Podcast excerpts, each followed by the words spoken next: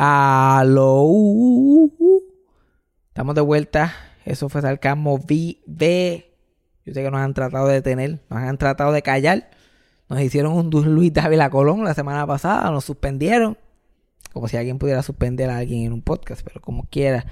Tengo que usarlo de excusa. Estuvo una semana sin voz y creo que lo van a notar en este capítulo porque hablamos mierda con cojones. Había mucho que decir, había mucho que contar había muchos acontecimientos que habían pasado esta, última semana que había que hablar de eso. Y creo que lo habla, creo que le hicimos justicia a todas las noticias y a todo lo que se tenía que hablar. Gracias a todas las personas que me, que me, que me escribieron, que querían que me mejorara, que me extrañaron. Yo sé que yo solamente soy juido para ustedes mientras trabajan o cagan o chichan o whatever. Pues claro, hay gente que chicha escuchando su ¿Tú crees que no? Por favor. Eres muy inocente. La gente, para que la gente no escuche los gritos, pues prefieren escuchar a Yajaira riéndose para que nadie. pues claro, eso dice, eso, no, que no, va a escuchar a alguien chichando ahí. Yajaira va a llegar al punto del narcisismo, va a empezar a chichar escuchando eso fue sarcasmo para la risa. Ay, mira, se están riendo allí. Ay, Yajaira se quiere todo lo que dice el jevo. Y que esa va a ser la nueva estrategia. Pero gracias, gracias por preocuparse por mí, gracias por apoyar el podcast. Yajaira, Play that thing. Eso fue sarcasmo. Fue lo único que había. Eso fue sarcasmo. Lo escucho todos los días. Eso fue sarcasmo. En el trabajo tú tranquilo. Eso fue sarcasmo. Con Fabián Castillo. Estamos de vuelta, estamos vivos estamos vivos. Trataron, trataron de apagarnos, pero no pudieron. Leo, Leo trató de apagarme. yo me voy a morir, pero este cabrón se va a quedar sin voz para no hablar mierda de ti. Pues te saltaste, te saltaste porque yo puedo hablar mierda de ti tarde. puedo hablar mierda de ti tarde. Aunque en verdad lo primero que yo pensé cuando Leo, primero lo mataron como 15 veces antes que se muriera. No. Y lo que cada vez que decían, ay, se murió Leo, yo, ay, Dios mío, que no hay que ser verdad, Dios mío. Yo no quiero tener que hablar de ese cabrón. Porque ahora con el podcast, uno está, yo estoy jodido, ahora se muere alguien y yo tengo que hablar de él. Me importa un carajo o no. Y yo como que, ahora si le deseé la muerte no hace ni un mes, ¿tú de verdad te crees que yo quiero hablar de él? y era como que, chacho, créeme, yo no quería que se muriera, porque yo no quería tener que hablar de ese cabrón. Mm. A mí me importa tres puñetas su existencia o su dejar de existir. Pero, literal, no, hizo más que morirse. De momento el Instagram empezó plup y yo, ay Dios mío, aquí fue. y yo sin poder decir ni una palabra porque estar sin voz. Y aquí se jodió esto de verdad. Lo hizo de maldad. Cabrón se podía morir hace tiempo. Ajá. Yo tuve que morir cuando más jodido yo estaba. cuando más jodido yo estaba. Pero el que hace mal siempre las paga. Él, Leo, sabía que yo estaba sin voz. y dice, yo me voy a morir ahora para que este cabrón no pueda grabar el podcast burlándose de mí muriéndome. Y coge y se muere. Y ya, la gran cosa, se murió. Pero Dios no abandona a uno. ¿Eso qué hizo él? ¿Qué hizo él? Para pagarle la muerte a Leo. ¿Qué hizo? Él cogió un helicóptero que iba por ah. California. Dios solamente sopló un helicóptero y cambió el rumbo de la historia. Y Leo se jodió, y la muerte de Leo se jodió. Ya, al final del día, ni yo me acordaba que Leo se había muerto. Yo estaba like, anda pa'l carajo.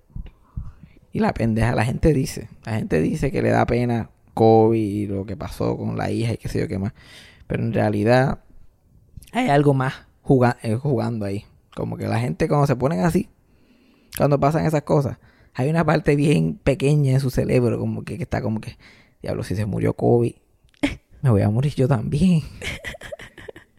Nadie se escapa. Sí, como que, ah, porque uno, uno ve a esta gente y uno dice, coño, este cabrón no se muere nunca. Uno no, obviamente eso no tiene sentido, pero en la parte de atrás de la mente uno está como que. Ya con tanto chavo. Mientras ese cabrón esté vivo, yo estoy chile aquí. es, como, tus padres. mientras ellos estén en la línea de defensa, yo estoy, yo no me voy a morir. Ahí cuando se mueran ellos, cuando se les anda para el carajo. Yo estoy ahí, el próximo. Yo estoy en la fila. Ay, Dios mío. Se muere gente así que la gente sale, ah, aquí fue. Yo pienso que muertes como esta hacen que uno piense en mundos paralelos y se ponga a pensar el diablo y en otro mundo, en otro universo, COVID todavía estaba vivo y llegó.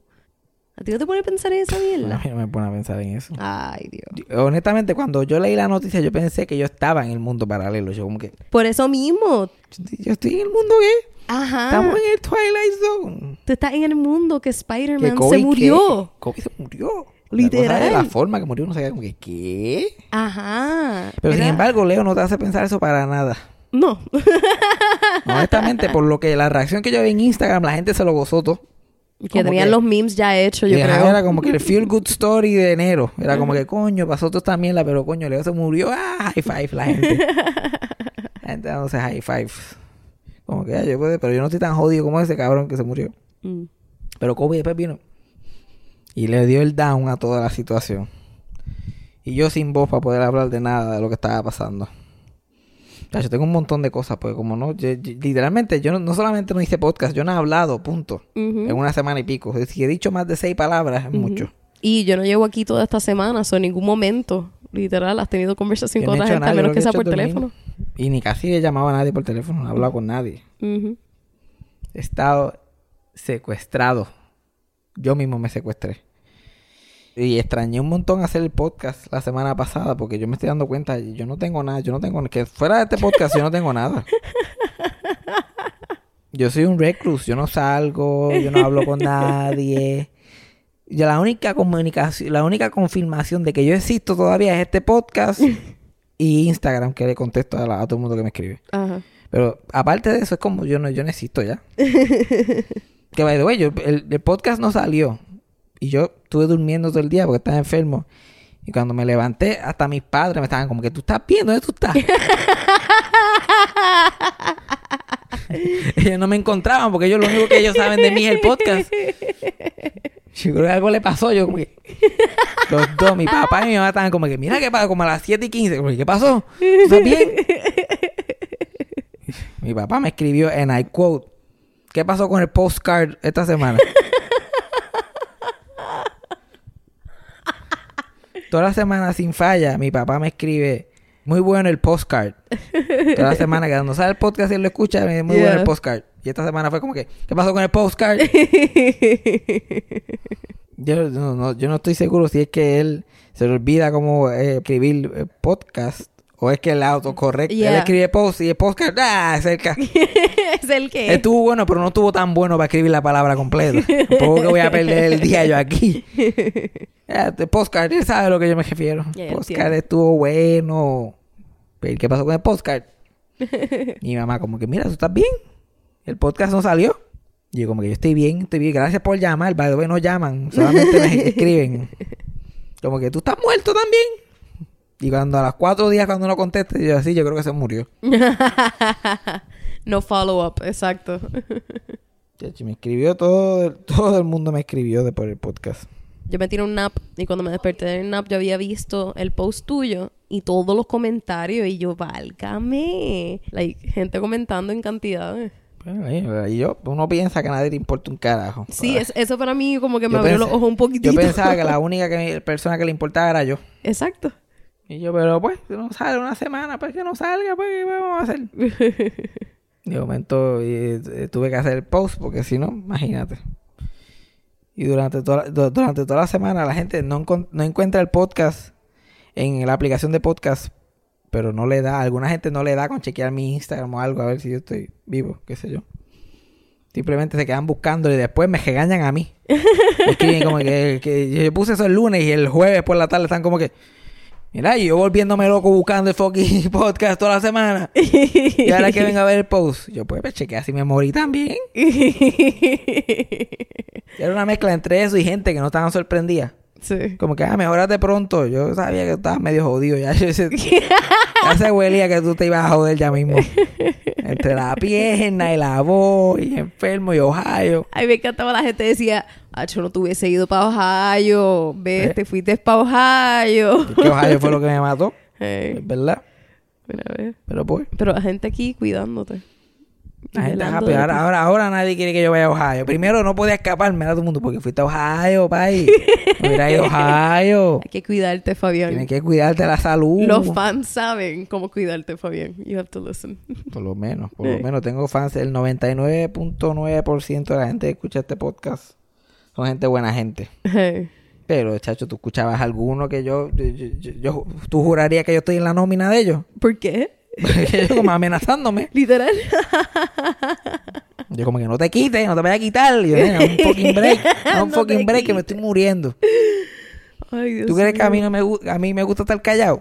Está como que me, este es el peor cast- este es el castigo por desearle la muerte a Leo. Literal. Quedar sin hablar una semana. ¿Verdad? Tú lo pegaste casi. Tú estuviste cerca. Como que cerca, yo se lo deseé. Yo quiero que, quiero que tú te mueras y ¡pup! Y, se tardó un tiempo en lo que los papeles progresan, burocracia, los sellos, pam, pam, pam. Y se murió. Yo, la pegaste, no, yo creé la idea. La pegaste. Yo soy el dueño del concepto. La lápida dice creado por Fabián Castillo. Eso fue. Sarcasmo Inc. Ay, Dios mío, voy a morir. No digas eso, que este podcast es profeta, no digas eso. Me voy a morir un mes después. Hay que eso hay que cortarlo del podcast. Podcastera y productora. Mira. ya era del mar. A mí, la vida de Leo Fernández me preocupó. Te voy a decir exactamente el tiempo que duró esa preocupación. El podcast donde yo le deseé la muerte a Leo Fernández III, el paparazzi, fue el de Navidad, si no me equivoco. Sí. Te ves tan loco ahora Y mismo. Ustedes han Estoy visto como- el meme de... Estoy, como un psycho que, que no, ha, no ha visto gente ni ha hablado en fucking 8 o 9 días. Así estoy. El meme de, de, de, de Always Sunny in Philadelphia. Ajá, el tipo psycho está explicando la conspiración. Pues escúchate mi conspiración. Eso fue en el podcast de Navidad. Ajá. ¿Verdad? Nosotros no lo grabamos en Navidad. Nosotros lo grabamos como a mitad de noviembre, por ahí, un poquito antes de Thanksgiving, por ahí. Shh, shh, shh. Pero- No diga, no diga. Y la preocupación mía era, este cabrón va a coger y se va a morir antes de que salga este capítulo. y vamos a tener que grabar otra cosa. Y yo estaba like, este cabrón. Ojalá que no se muera nunca el cabrón. Por lo menos que no se muera antes de que salga el capítulo. Pero el momento que ese capítulo salió, ese cabrón se podía haber muerto el 24, el 25. Salió el 23 de Ajá. diciembre. Después de eso, por mí que se joda. Ajá. Pues y se tardó un poquito, pues, porque sabes que la burocracia en este país es una cosa seria. Yeah. Pero tarde o temprano pasó. Eso estaba... eh, Pasaba tres meses más, yo lo que iba a hacer era ir al hospital donde él estaba y poner un plato de bacon y dejar que la naturaleza coja su curso. Mm. Pero no tuvimos que hacer eso. No debería hablar tanta mierda de gente que se murió. Porque esta semana, muchachos, ay, no sé si la, la gente que escucha el podcast o tú te- viste lo que pasó con Oscar Navarro, Ah. que horas después de la tragedia de COVID, él hizo un chistecito en su cuenta de Facebook y las cosas no... como- fluyeron. No fluyeron, no fluyeron. No fluyeron, no, la gente no se, de- no, no, no, no se dejó fluir, No. él no estaba fluyendo, una... Ellos no eran jugo para fluir. Exacto. Mis- estamos mis- haciendo, estamos haciendo moraleja. miscommunica- miscommunication. Estamos creando moraleja aquí. Sí. No era jugo para fluir, tú No era sabes. jugo para fluir. Él trajo la china, pero la gente no tenía la licuadora. Entonces, tú sabes, tú sabes, tú- ¿Sabes cómo es? O sea, las chinas no eran de. Lares. Él trajo la tela, la máquina de coser le estaba dañada ese día. Tú sabes, la pueden apuntar si quieren, porque tú, tú lo puedes usar en cualquier ocasión. Ajá. La cosa fue, la cosa es que yo me pongo a ver esa pendeja desatándose. Y yo estoy, ah, María, gracias a Dios que ese no soy yo. Cabrón, yo, yo, yo me- burlé, de un- yo me burlé de un tipo que literalmente se murió hoy mismo también. Y nadie ha dicho ni amén. Pero pues, siempre le toca a alguien, después que no me toca a mí. Estamos bien. Sí, pero la, la, la, la- está cabrón, la reacción está cabrón, porque la reacción a los dos Oscar, obviamente, si a ti no te gusta el comentario, si te hace sentir mal, si de eso, pues, dale un follow, qué sé yo, no vayas a su show, no le compres taquilla, no, No la apoye. la apoyes. Pero con calma también. Yeah. Como que no, no puedes. Y tú vas a destruir la vida, tú vas a intentar destruir la vida a Oscar por ser un huele bicho, imagínate tú. Lo vas a tener que coger de profesión porque imagínate. Literal. Y cuando tú decides quién es más huele bicho que quién. Ajá. O sea, ¿dónde termina la línea? Y ese es el, ese es el encanto de Oscar. Ese es el encanto de él. Es como que él es un huele bicho y tú le dices, porque tipo este siendo huele bicho. Pero después al final, está como que, ah, ¿sabes qué? Este tipo me cae bien. O sea, la gente, pero lo que pasa es que ese comentario que él, que él dijo, hay un espacio de tiempo más grande entre tú decir, like, "Ah, este tipo es un huele bicho, a como que, ah, ¿sabes qué? Eh. Yeah. Sí, porque cuando estás viendo el stand-up de él y no te gustó lo que él dijo, por lo menos tú tienes un punto de cambiar la opinión sobre él. Pero cuando tú ves un post de él de Facebook que lo viste por tres segundos, te encabronó, le diste share, angry react. Ay, tú estás en ese mode por- por- porque todo lo que pasó tan reciente. La gente dice You're que emotional. la gente dice timing lo es todo en la vida. Ujú. Está cabrón que- que Oscar y cualquier comediante puede hacer chiste de alguien que se murió hace 500 años atrás y nadie le importa un carajo. Pero tú haces un chiste de alguien que se murió ese mismo día y la gente puede tener otra reacción. Y es como que están igual de muertos. No hay ninguna diferencia, pero él, pero es, pero por eso, por eso yo digo que la tiene que ver más con uno, con nuestra propia reacción personal con la persona que, que se murió. Porque Kobe Bryant no lo vio el post, que yo sepa. So, él, no va, él no se ofendió. La familia de él estaba ocupada en otros trámites Yeah. Y en su propio mundo para estar pendiente del post también. Es como que no vamos, no, vamos, no vamos a pretender que eso de verdad fue la ofensa más grande a Kobe, a la hija, a la gente que estaba en el helicóptero o a, a la familia.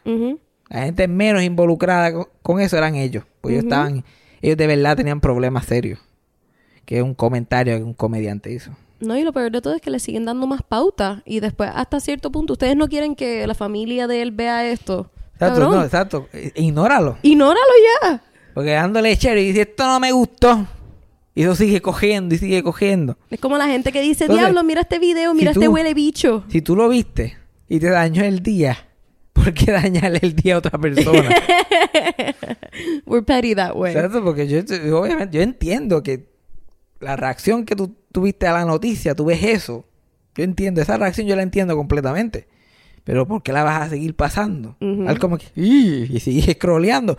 O dice, mira, este cabrón, esta es la última que me hace, whatever, Ujú. unfollow. Reporta si acaso si es algo que está fuera de, de lugar. Es Tampoco que un comentario de una persona. Hasta reportarle es una exageración, porque si fuera que están Exacto. incitando a la violencia de alguien. Al menos que sea algo extremadamente violento o algo de, de, de pornografía de Algo menor. que afecte a alguien que esté vivo. Exacto. Honestamente no importa.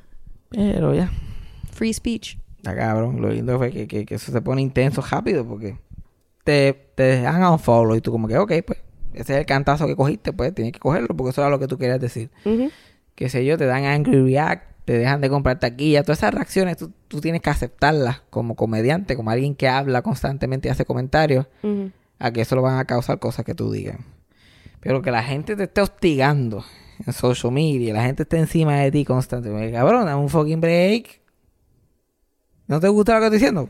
Síguelo por ahí, cabrón. ¿Qué más, qué, qué, qué más lo puedes afectar que no, no apoyar lo que él hace? No, ¿y por qué te importa ahora? Y hasta hablar mal de él, como que cabrón, habla mal de todo lo que tú quieras, pero déjalo a él en paz. Ya, Yo hablo mierda del Moluco todos los días, lo odio. Ojalá se muera, apúntelo. pero yo no estoy, pero yo me encuentro, literalmente, yo me lo he encontrado de frente. ¿Tú crees que a mí me importa un bicho? Como que, él- como que yo lo puedo ver de frente y si él sabe quién yo soy, yo me hola, ¿cómo estás? ¿Todo bien? Adiós. Y hay que mantener cierto nivel de civilidad con la gente. Ya, eso me acuerda lo que había dicho el comediante John Mulaney, que él con Nick Kroll habían debatido que si en algún momento George W. Bush está parado de frente a ellos, que si ellos le darían la mano a Bush. Y uno de ellos dice que no, para nada. Y John Mulaney dice que en serio, cabrón, cuando tú estés de frente a esta persona, no importa quién sea, por automáticamente, por tu por costumbre y decencia, le vas a dar la mano. Claro. Aparece y dice, ¡eh! De momento te saca la... Tú vas a hacer un... Primero, si yo veo a cualquier presidente de los Estados Unidos, ¿cómo yo no le voy a dar la mano? es- viene que- caminando donde ti con la mano ya puesta y al tiempo que tú lo viste, ya la mano está al frente tuya. Como que ya un presidente de Estados Unidos de por sí es un criminal de guerra. Eso lo sabemos, eso lo sabemos. Pero si, si, si pueden bailar en el show de Ellen, yo le puedo dar la fucking mano. Eh, ¿Cómo está? ¿Todo bien? Eh. Si Trump se puede comer un taco bowl, burrito bowl, tú puedes darle la mano. Trump es el único que yo lo pensaría. Ay, Dios mío, sí que sí que. Pero probablemente le daría la mano y le diría huele bicho. Y como que, ¿what?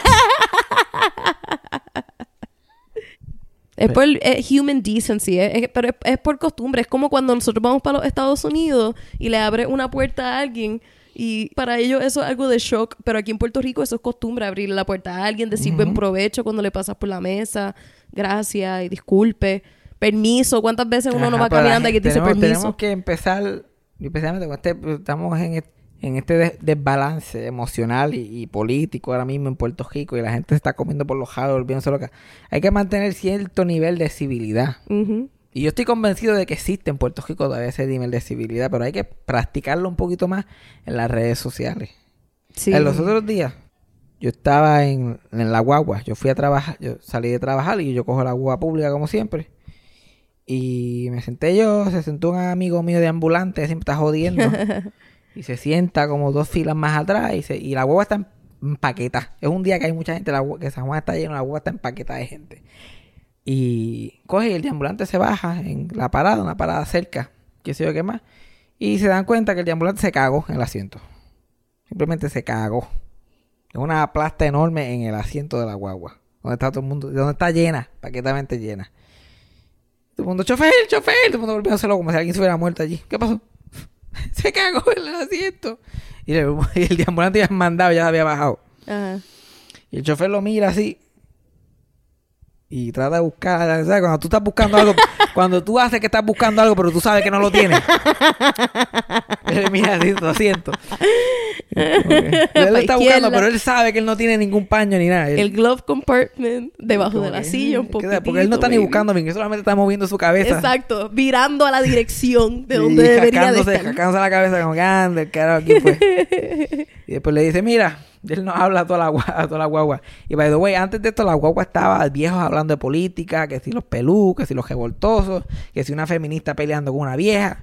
Esto está encendido. Ajá. Y entonces el tipo se caga sobre las prioridades. Cuando la mierda entra el chat, cuando el mojón entra el chat, tú sabes, las cosas cambian en el ambiente. Sí. Y de momento se convierte en la prioridad. Y el chofer le dice, mira, voy a, voy a solicitar la ayuda a ustedes para poder terminar el viaje. No dejen que nadie se me siente ahí. Mundo, dale, no te preocupes, chofer, dale, estamos ahí. Seguimos en la guagua, todo el mundo chilling, calladito. Nadie dice ni amén. Y alguien se monta y dice, mira el asiento, mira otro asiento, se va a sentar y todo el mundo, ¡No! en coro, la vieja, la feminista, el gay, la mujer trans en el fondo. No, el bombero, el indio, el policía. ¡No! ¡Está cagado! Y, ¡ah! y se sienta en otro lado. Y todo el mundo calladito otra vez, ¿va? Y sigue cogiendo la guagua. Y pasa vez y vuelven. ¡No! Todo el mundo en una coro. En un solo coro. Mira, yo... Yo el único que no decía esta cagada era yo. Porque se acuerdan, si lo dice toda la guagua, porque yo tengo que estar fucking pendiente del mojón también. Aquí no saben, yo tengo un podcast, yo no puedo estar gritando. Yo no puedo estar gastando la voz aquí. estar gastando la voz. Pero yo los veía y me daba orgullo. Por poco se me sale una lágrima. Yo Puerto Rico se levanta. Cuando la cosa está mala, mala de verdad. Cuando tenemos que evitar que alguien se cague el culo. El puertorriqueño se une. Ese día ambulante hizo historia ese día. Esa historia me demostró que en Puerto Rico todavía queda esperanza. Ese deambulante. Ah, pues le dieron hasta dos bocinas salud al deambulante. por cambiar el mundo. Ay, Dios. A mí lo que me molesta es que mucha gente coge mucho orgullo de que en Puerto Rico somos de los más polite que hay. Toman mucho orgullo con eso, pero son tan rápidos para apuntar y para, para discriminar sin tener contexto. Puerto Rico no somos tan amables, nada tampoco. No, pero se la tiran de que lo estamos son. Ahí, estamos ahí en el amable spectrum. Pero se la tiran de que la son. Porque tú vas, cuando yo fui a Ohio, allá a Akron, esa gente, o sea, no dejan uno en paz. Good morning. No jodas más nada. Good morning, good morning. Esa bofeta. Como, thank you, thank you. How are you doing today? ¿De verdad te importa how I'm doing today? Importa a ti. Y deja de sonreír tanto, Dios mío. Ni tantas sonrisas también. Yo sé que me están mirando de arriba. No soy árabe, no soy árabe. Puertorriqueño. Dime a ver a Luis y Kay. ¿Tú sabes para qué yo vine? A ver a Luis y Kate. Yo, So, chequéate, ¿ok? ¿Qué tú te crees? ¿Tú ves este tipo que está aquí balbu que se está cagando? Este es Chente. Tú lo ves así ahora. Ese tipo es famoso donde yo vengo. Y gente entrando, Dios mío, perdido, por el carajo, gente. Chente- y Chente entrando. Me estoy cagando yo otra vez. What did he say? He says he's pleased to meet you. But where is the bathroom? yeah, he already used the bathroom at JCPenney. He feels embarrassed to do it again. You asked me how I was doing. You asked me how I was doing. I'm telling you. Te estoy diciendo. Mi amigo aquí, que es famoso en Puerto Rico, está cagando. Y entra Kiko y dice, ¿qué está pasando aquí? Pues, Yo no lo mandé a comerse un gyro en el food court. Yo lo mandé. Ay. By the way, ese, otro, ese deambulante que se cagó en la guagua. eh, estaba, todo el pantalón estaba cagado desde que estaba esperando a la guagua. Oh. El único que se dio cuenta era yo, que siempre lo estoy mirando. y él lo que, y tenía un spray como que de cloro. Y él lo que hacía es donde se sentaba, después que salía, le tiraba spray de cloro. O sea, él se sentía, él se sentía mal. Tito, pero, oh, God. Y después se sentó en la silla de la guagua y cuando se bajó le hizo dos sprays y se bajó.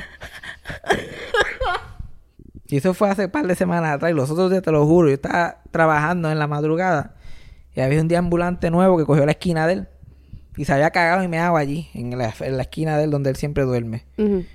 Y él llega y me dice, "Ah, mírate", como si eso fuera, por eso, fuera- eso era como dos calles más abajo. Y él me viene a mí como si yo fuera el, el guardia. Y Mírate, me, me voy de cago ahí, sácalo, sácalo, no es que se me de cago ahí donde yo duermo. Y yo, David, tú estás cagado y meado también. Ajá. Aquí. Primero que nada. Y segundo, yo no soy fucking policía aquí. Y él mira para abajo y no se había dado cuenta que estaba cagado y meado. Ah, verdad. Ay, Sigue oh caminando. Así está la vida en Puerto Rico. Pero pues esas son las cosas que nos unen como puertorriqueños. las cosas que nos unen con los, como puertorriqueños, nuestros, nuestros problemas, Ujú. estas vicisitudes. Ay, señor. Yo la he pasado tan mal estos últimos días. Y es que como que todo me cayó encima de momento.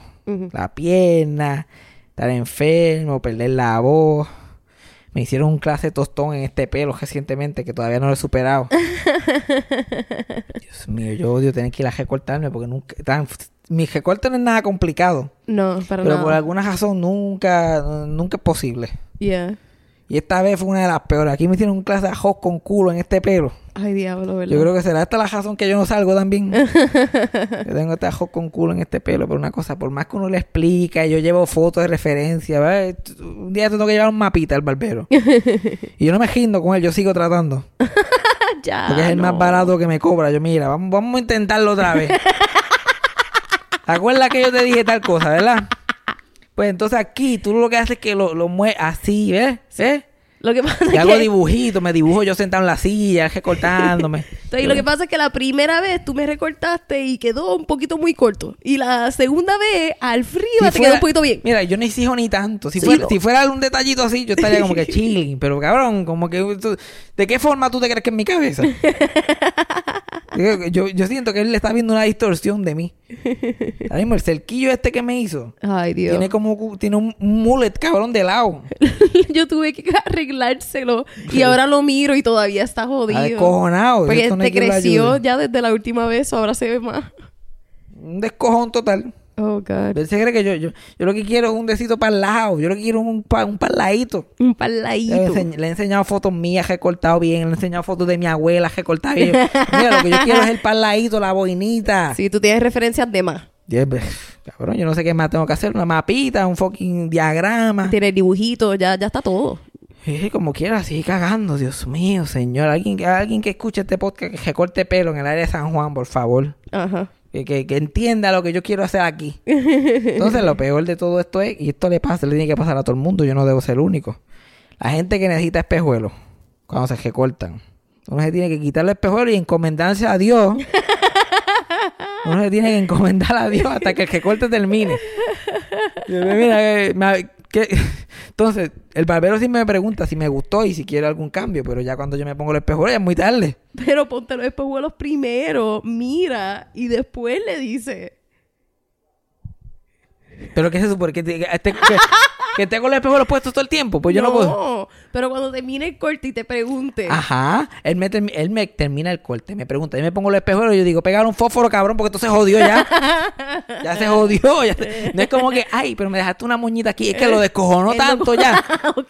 Es como, cabrón, pegar gasolina y un, fósforo. Eso es lo que falta. Esto es lo único que lo puede arreglar un poquito, aunque sea. Entonces ya yo no sé qué hacer, en verdad. Como que, pues, me jodí. Un, un recorte decente es otra cosa en la lista de cosas que no voy a poder lograr en la vida. Yeah. Pero yo sigo intentando, yo no me quito. Yo me acuerdo que a mi papá le pasaba también. Como que él se quitaba los espejuelos, los recortaba cuando llegaba a casa y decía, anda, para el carajo pasó aquí. Porque mi papá es calvo, o se estaba quedando, cuando yo era chiquito mi papá se estaba quedando calvo, pero en ese tiempo afeitarse la cabeza era, era todavía bien, Un cliché. bien bold. Y además es una etapa que tú llegas. Ujú. Ahora es un cliché, pero para ese tiempo era todavía como que, uh, te puedes afeitar la cabeza, tú eres loco. Y eso también es una etapa de la vida, tú tienes que llegar ahí. Sí, como Curly, que cuando se afeitó la cabeza de los Three Stooges. Y para ese tiempo eso ni Eso existía, nadie yeah. se afeitaba la cabeza, pero como que de los late 90s para acá empezó gente a aparecer calva por, por- porque sí, cuando se estaban quedando calva, afeitarse la cabeza. ¿sabes? Apareció Vin Diesel y gente así. Y de momento se convirtió en algo viable. Y eso, es un- ¿sabes? Como que tú tienes que llegar a ese punto. Tú tienes que llegar, tú tienes que un día decir, se jodió. Y aceptar que eres calvo. Mi papá, pues, cuando yo era chiquito, todavía no había llegado ahí. Mi papá, pues tenía dos o tres greñitas arriba y el pelo regular por los lados. Pues él se recortaba, que se recortaba bien pegado abajo. Y arriba, pues se dejaba las greñitas que tenía para poder peinárselo para atrás. Y parece que tenía algo ahí de pelo. Y se le, entonces el cocote se le veía, él se que la cara y el cocote de él eran del mismo color de sol. Pero ese era el look que él tenía para ese tiempo. Y era un problema porque él le decía a la gente que los recortara y le decía, mira, déjame las greñas. Las greñas me las dejas, porque esto es lo único que tengo. Y a veces él se recortaba, se quitaba los espejuelos y los recortaban como caco la fe, literal, en esa greñita que tenía. Le pasaban lados y quedaban así con dos o tres, pe- parecía una barbita de un nene de 13 años, pero en la cabeza. Ay. Y él llegaba a irme a Jayo, que esta mierda que me hicieron aquí. Y yo, pues, tienes que afeitarte la cabeza. No, no, no. No fue, mi papá ya tenía como cuarenta y pico de años cuando se afeitó la cabeza. ¿Ya? Y ya, ya, ya estaba casi calvo completo. Y el día que se afeitó la cabeza, en- se puso como 15 años más joven. Yeah. Él, Yeah. él se ve más joven ahora que cuando yo era chiquito. Yeah. Literal, sí, yo he visto la foto. Like, imagínate, pero pues. Ese es el problema de los, los calvos y de los ciegos. Y mi papá era los dos calvos y ciegos. Entonces él tenía dos o tres greñitas y no tenía la visión para protegerlo. y yo le decía, mira, pero cuando, cuando te estén cortando, cuando ya tú, cuando te empiecen a tocar la parte arriba de la cabeza, ponte los espejuelos. Yeah. Mm. Yo no tengo, porque yo no, yo no veo la diferencia. Yo, se ve bien, sin los espejuelos se ve súper bien. Yo, yo creo que está quedando. Yo creo que está quedando. Me acuerdo cuando de verdad yo me siento bien feo y no me quiero mirar mucho en el espejo, yo me miro sin los espejuelos. Yo como, que, ah, esto se ve bien. Vamos para la calle. Pero esto de recorte me tiene mal porque yo he llegado a la conclusión recientemente. Aparentemente mi apari mi, mi apariencia, esto va a sonar como un chiste, pero mi apariencia es lo único que yo tengo para ofrecer. Y, y no, y no es ni mucho, porque yo no, yo no, yo no, yo no clasifico ni lindo. Tampoco feo, pero no, no es lindo tampoco. Y es lo más que yo tengo para ofrecerle a una mujer. Ajá. Porque ya, como que ya yo acepté la realidad de personalidad. Como que nada bueno ahí. Ajá. No hay personalidad. No hay ganas de salir ni ser divertido. No hay chavo. Dios sabe que no hay chavo. como que no hay, no hay pasión en el, en el sexo. No hay como que nada guau que yo pueda hacer en la cama. Como que lo único que yo, lo único que, todo es un cero. Lo único que yo tengo como un cuatro es en la apariencia física. Así que tengo que cuidarme, esto es lo único que yo tengo para ofrecer. Irónicamente, eso. Tengo que tratar de cuidar eso, pero con estos recortes y esta gordura. Porque si fuera que yo engordara como la gente normal, pero yo he hecho más que barriga y, y cara. yeah. De- me parezco ya una albondiguita con unos fósforos, con cuatro fósforos espetados. Estoy empezando a aparecer dos albondigas, una chiquitita para la cabeza y una para el cuerpo y unos fosforitos espetados así por los lados. Es como un snowman, pero en vez de la tercera bola gigante abajo, es los dos palitos, de palitos. madera. yeah.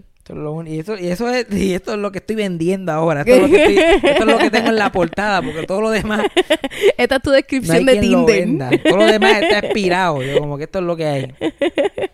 Se ve cute a veces. Acababa de bañar. Acababa de bañar y en un, se ve se ve comestible. Ese, ese es el punto que yo he llegado. Pero, ¿qué carajo le voy a hacer? Antes de, de- de ir a la gotita del saber y, y seguir con el podcast, tengo que, vamos a volver a lo de Leo también, porque la gente puede decir que yo me estoy burlando de Leo y ay bendito. Es lo que hacía era un programita de chismes, porque tú lo sabes, que, que ya eso es suficiente para ser un huele bicho. Mm. Meterse en la vida de la gente, exponer a la gente a cosas que ellos no, que ellos no tienen que estar diciéndole a nadie, cosas que son problemas de ellos. Pero además de esto, Leo Fernández siempre va a quedar en la historia como un chota y alguien que, que, que era responsable de, los, de las carpetas, del carpeteo de, de- de cientos de personas, la mayoría de ellos artistas. Como que básicamente el, el blacklist versión boricua. Yeah. Y él era uno de los informantes, especialmente de los artistas.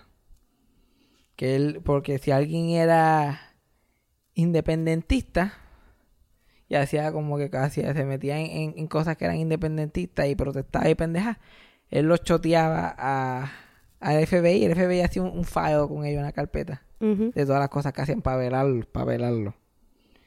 Y Leo Fernández choteó a medio mundo. Y, entonces, y al- la mayoría de los artistas pues, nunca le pasó nada porque tenían poder.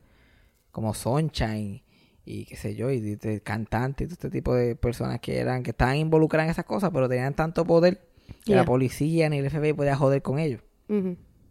Pero había otra gente que se jodieron por culpa de estos cabrones. El, el mismo Leo Fernández, que es de descendencia cubana, cogía y choteaba a, a cubanos exiliados de Puerto Rico que después venían acá y eran independentistas. Entonces, como lo, lo- o sea, que la, la gran argumento de los PNP es que si Puerto Rico es independiente se convierte en Cuba. Pues ellos como que, ah, tú te vienes para acá de, eh, de, de Cuba y vienes ahora con el cuento de, de, de, estar con estos independentistas, pues cogía y los choteaba a fucking este al FBI y los jodía porque algunos cubanos estaban aquí ilegalmente. Yeah. Lo que es Leo Fernández y Julito Labatú, que es otro huele bicho más. Que él, él vino directo. Leo nació aquí en Puerto Rico, pero Leo, pero Julito Labatú vino de Cuba. Ujú. Entonces, por esa razón, eso nada más es un huele bicho. Y sumarle lo del programa de chisme, huele bicho por dos. Es importante dejar eso claro cuando la gente no esté como que amenazándome de muerte porque me estaba riendo de que Leo se murió.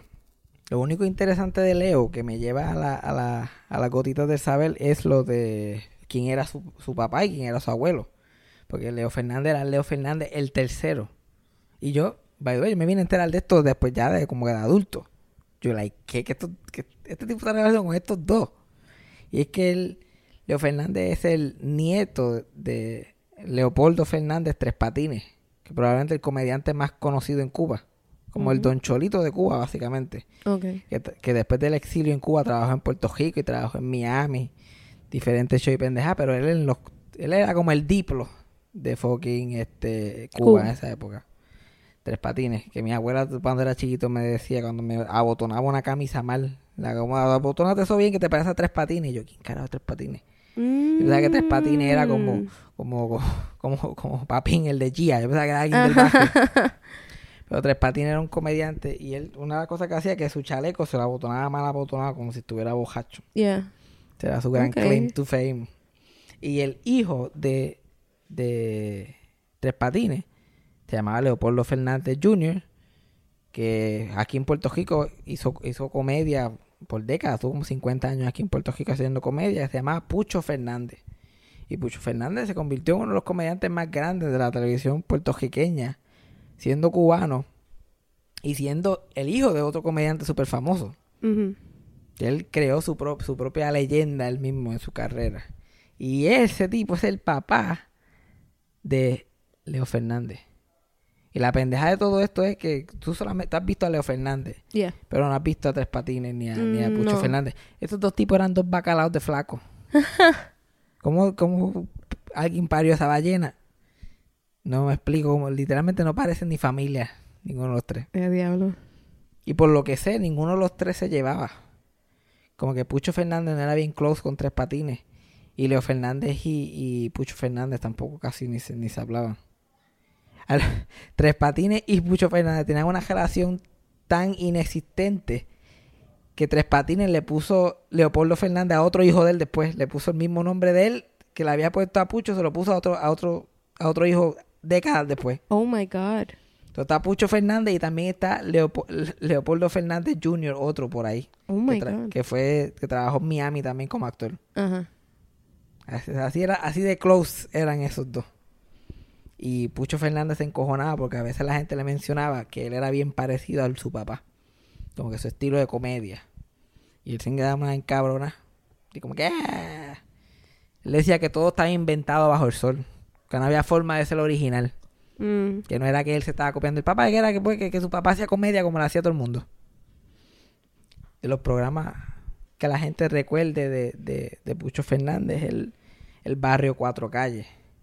Que era es un show que, se, que- un show que empezó normal, como un sitcom normal de la época.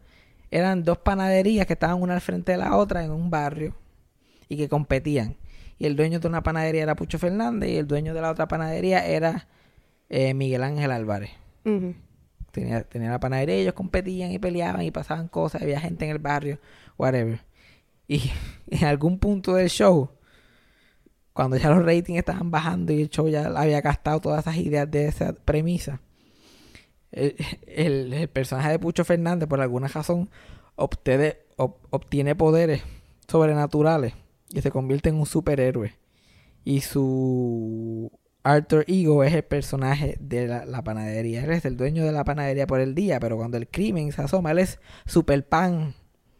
Oh God. Ya, ya, ya, ya, ya. Y esto, esto apareció a raíz de que el primer programa en Puerto Rico en esa época era el Chapulín Colorado. Ajá, so. Y Erin Ortiz, que era productor, mira, es lo que vamos a hacer.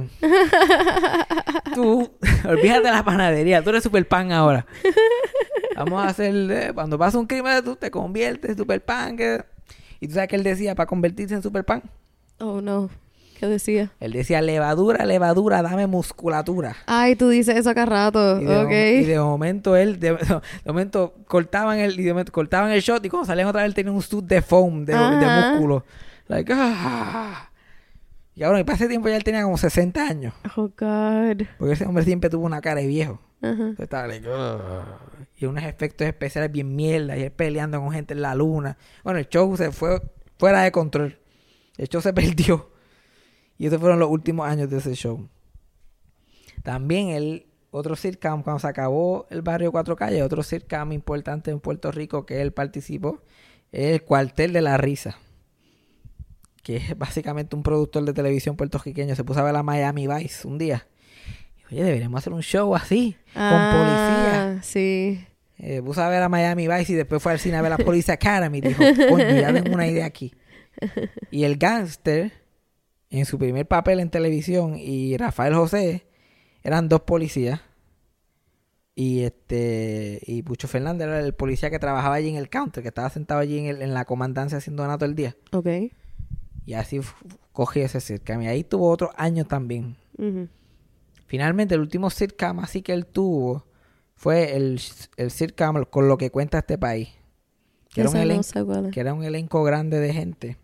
Que estaba ahí, salió Chevy, ahí salió Bejuco, personas de Bejuco y otra gente. Y él hacía el dueño de una cafetería. Él se destacó, él nunca fue como que el, el protagonista protagonista de su show. Él, él era siempre bueno así como que alguien que tú tenías el secret weapon. Ajá. Si este libreto no está funcionando, deja a Pucho ahí que él lo va a bregar. Porque él, igual que Don Cholito, él era de esta gente que...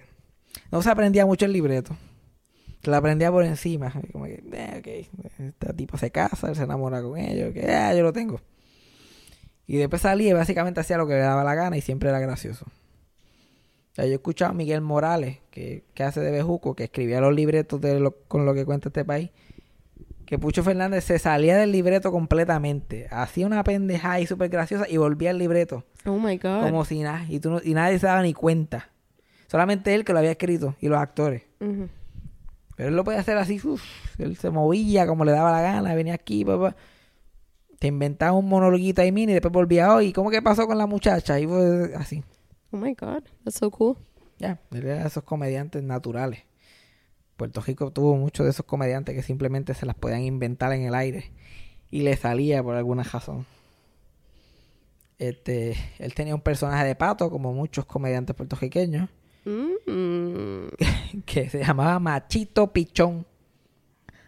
Ah, tú me has dicho. Es que todas estas cosas son. Yo estoy cayendo en cuenta de todas las frases que esto tú está, usas. Esto está empezando a tener sentido. Literal, tú- todo, todo, todo esto son frases que tú usas constantemente. Tú, pensabas que yo me estaba dando un déjame celebrar, pero esto viene de algo, esto tiene algún un source, esto, esto sale de algún sitio. No, y ahora entiendo más lo del show de, de, de Pachón, de lo de, este, perdón, este Puchón. y entiendo mucho más lo del show de él, de lo de imitando a Vice, porque tú me habías hablado sobre eso antes, que te gustaba el, like, que yo no sé si tú lo has visto antes, si lo habías visto en el pasado antes o... ¿El qué? Ese show, ¿Cuál de todos? el, de Puchón, el de que se parecía a Vice. Eh, ¿Cuál te da la risa? Sí, el cuartel de la risa. Yo lo he visto. está Sí, porque tú me has hablado sobre eso mucho. A mí Pucho Fernández de mis comediantes favoritos. Siempre me hace reír. Yo lo- le veo la cara a ese cabrón, yo como que yo me voy a reír. Yo le sigo diciendo Puchón. Puchón, porque, porque el personaje se llama... Porque el personaje de gay se llamaba Machito Pichón. Pichón, papichón, mucho bola. Y tenía un personaje imitando a Mr. Magoo, básicamente. Se llamaba 2020. ¿Quién, ¿quién es Mr. Magoo?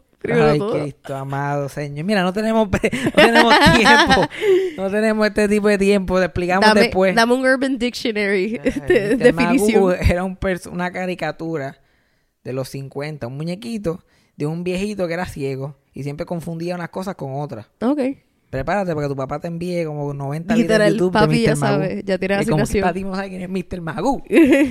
Pues él, el, el personaje era ciego, básicamente. Y Ok. él tenía un personaje de ciego, imitación de Mr. Magoo, se llama 2020. Ah, Ya, a ver, todo tiene sentido, ya, todo está por ahí. todo está que- cayendo en lugar. Ya yo veo los bloques ahí. Tu, tu, tu, tu. Otra frase de Pucho Fernández que todavía todavía perdura en la televisión. Es aplauso, please, what's cooking. Ahora, vamos a decir otra frase que he usado yo antes. Mami. Mm, Yeah. aplauso, please, cooking. Y todavía tú ves animadores en televisión. Ahora dicen aplauso, please. Ya le quitaron el what's cooking. Ajá, sí. Eh, aplauso, please. Pero él se tiraba el aplauso, please, what's cooking. Mi mamá se lo tiraba también. Sí. Yo me enteré que Pucho Fernández existía, porque yo le dije, ¿qué carajo tú estás hablando? y aplauso, please, what's cooking. Ese es mi problema. Yo nunca pregunté. Todo para Eh, mí eran ella- refranes. Tú lo, tú lo tomabas por hecho. Aplauso, please. ella quiere saber, que ella quiere que yo aplauda y quiere saber que estoy cocinando. Pero eso yo, pues nada, mami, yo no estoy cocinando. No estás tú cocinando. Yo, Sí, todo, todo literal. Aplauso, with what's cooking. Y como que papi está haciendo ajo. Papi Y- está haciendo arroz y con mamá una como que, habichuela. "Ay, Dios mío, esta muchacha. She creo- still says that, Yo creo que tiene algo, José. Yo creo que tiene algo. Este, ajá, pues esta fue la vida de y Pucho Fernández. Como Leo y, y él no se llevaban, después de una vida interesante que él vivió, después de con lo que cuenta este país, él terminó enfermo, tenía enfisema porque él fue un fumador toda la vida. Ajá. Y Leito fue, lo puso en un asilo. Y chacachín, chacachán. Y ah, hubieron muchos reportajes y cosas de Pucho Fernández en, en- en el asilo, en cama, con un tanque de oxígeno. Él diciendo de cómo nadie lo visitaba y nadie le importa un carajo su existencia. Sí, la clásica. Toda la gente que trabajó con él, toda la, fam- toda la familia que tuvo, nada para gives a shit y bla, bla, bla. Y finalmente murió en el 2008 a los 81 años, si no me equivoco. Y Leo dijo en I quote, como que, "Eh, él era buena gente. No lo conocí muy, pero lo que supe de él, eh, ¿En serio? literal, él no, de verdad, no, no, casi ni se conocían. Yo no sé qué pasó ahí. Mm. No, no había una relación de padre e hijo. Pero Leo fue el que lo puso, en el, por lo menos Leo lo puso en el asilo y imagino que ayudaba a alguna parte de eso. Yeah. Pero nunca tuvieron ni un minuto de break ahí.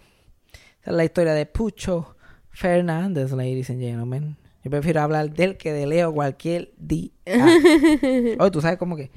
Se me olvidó hablar un poquito del principio de él, cómo él llegó a Puerto Rico, porque él nació en Cuba. Nació en La, en la Habana cuando Tres Patines estaba más pegado, no podía estar. Él empezó a trabajar, empezó haciendo comedia con Tres Patines en teatro a los 13 años.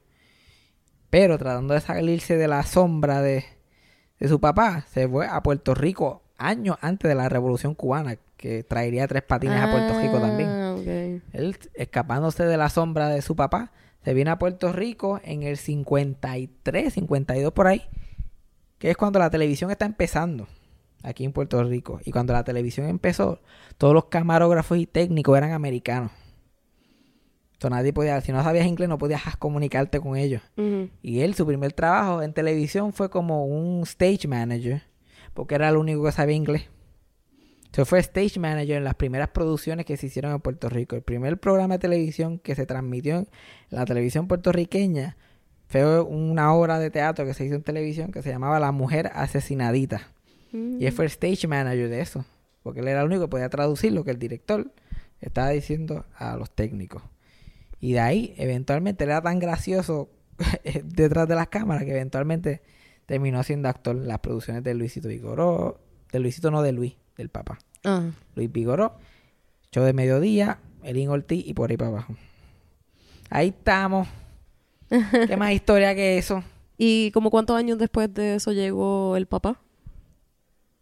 El papá llegó en los 60. ¿Y cuando llegó, llegaron a colaborar juntos? o Nada que ver. Nada que ver. No colaboraron juntos. Yo creo que si encuentras una foto de ellos dos juntos, la pegaste. Exacto. Véndela. Porque ni eso, porque, ¿no? Y, y, y Tres Patines estuvo poco tiempo en Puerto Rico. Él, él iba y venía. Iba a Puerto Rico, iba a Miami, fue a México, porque el programa de Tres Patines no solamente estaba pegado en Cuba, estaba pegado en toda Latinoamérica. Ujú. Él hacía un programa de radio que se llamaba La Tremenda Corte. Y ese programa de radio en los 40 llegó a darse en Cuba, en Puerto Rico, en México, en, est- en Estados Unidos, en Miami. like, todo el mundo lo escuchaba. Solo era famoso en todos estos sitios. Yeah. So, y ya él estaba viejo, so, no era la persona más graciosa del mundo. So, él básicamente, donde le ofrecían guisos, caía. Esos últimos años después de la Revolución Cubana. Tuvo unos años en Puerto Rico con unos shows, unos años en México con otros shows, unos años en Miami con otros shows. Y finalmente en Miami fue que murió. También a los ochenta y tantos. Ahí estamos. Ahora sí. Leo, fuck 'em. Pero por lo menos su papá y su abuelo eran personas mucho más interesantes que se puede hablar. Yeah. Lo logramos. Estamos de regreso. Esperemos que eso jamás vuelva a pasar otra vez. Que yo me tenga que coger un día, una semana de enfermedad. En mi propio podcast. Trabajo una semana, una hora a la semana y, y- y- y me cojo uno libre también. No, y para colmo, la, cojones. la laptop se me fue a ajuste. La laptop, su ajuste, todo un problema. Todo un problema. Pero, Pero- estamos aquí. Pero estamos aquí y aquí seguiremos. Deja ir a play the thing. Ah, wrong, wrong part.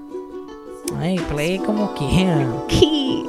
Con Fabián Castillo. Eso fue Sarcasmo con Fabián Castillo. Producción, edición y tema musical por mí, Yajaira del Mar. Co-creado por Freddy Alonso y escrito por Fabián Castillo con material adicional por Javier Carmenati. Síguenos en las redes. Yo soy Yajaira del Mar en todas las redes sociales y pueden conseguir a Fabián como Fabián Castillo en Facebook y Fabián Castillo PR en Instagram. Gracias por escuchar. Hasta la próxima. Eso fue sarcasmo.